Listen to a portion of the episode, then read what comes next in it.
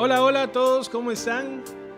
Nuevamente, bienvenidos a un episodio más, el número 9 de esta serie de Only Friends. Así que si estás por aquí, dalo por un hecho, eres un amigo bienvenido y, privilegiado, digo yo, por el hecho de que eh, compartimos de, Jesús, compartimos de Dios. Y bueno, eh, hoy quiero hablarte de algo que muchos dicen y congregacionalmente hablan de nacer de nuevo. Y cuando lleguen y alguien te dice nacer de nuevo y de como decía Nicodemo en la Biblia, de qué es esa vara, voy a meterme otra vez al vientre de mi madre y volver a salir. Eh, claro, sí, Nicodemo no había entendido lo, el significado de, nacer de nuevo. Y esto significa que no es que tengamos que entrar otra vez al vientre, ni que vamos a, a reencarnar alguna vara así rara. No, lo que esto significa es un nacer, un nacer de nuevo espiritual. Eh, que nuestro espíritu va a cambiar, nuestra forma, nuestra mentalidad, nuestro corazón va a cambiar. A eso se refiere cuando, cuando la palabra habla de, de nacer de nuevo. Y hay una palabra en Juan 3.3 que respondió Jesús y le dijo, de cierto, de cierto te digo, que el que no naciere de nuevo no puede ver el reino de Dios. Y tiene mucha lógica porque si, si vamos a seguir siendo la misma persona eh, antes de que éramos antes de conocer a Jesús y hoy somos la misma persona ya después de conocerlo y nada ha cambiado en nuestras vidas y sencillamente nuestra vida espiritual no nació de nuevo. Nuestra vida espiritual probablemente ni siquiera nació.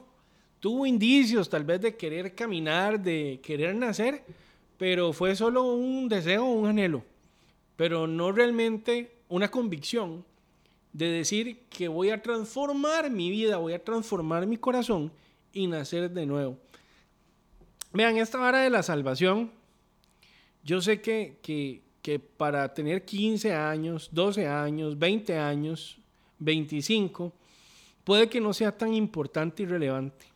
No, no, no, yo voy a dejar la salvación para más tarde. Después de los 30 veo la salvación. No, no, mejor después de los 40 veo la salvación. Ahí por ahí de los 50 voy a irme preocupando por la salvación. Y no te voy a decir bien que está bien o está mal.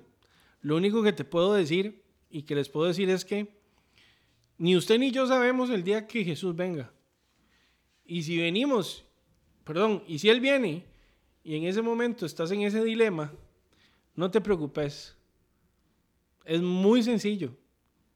Seguí en el dilema porque sencillamente no vas a ser como un only friend que venga por él y que él se lleve. Así que relajado. Chicos, hay que tomar la decisión y seguirlo.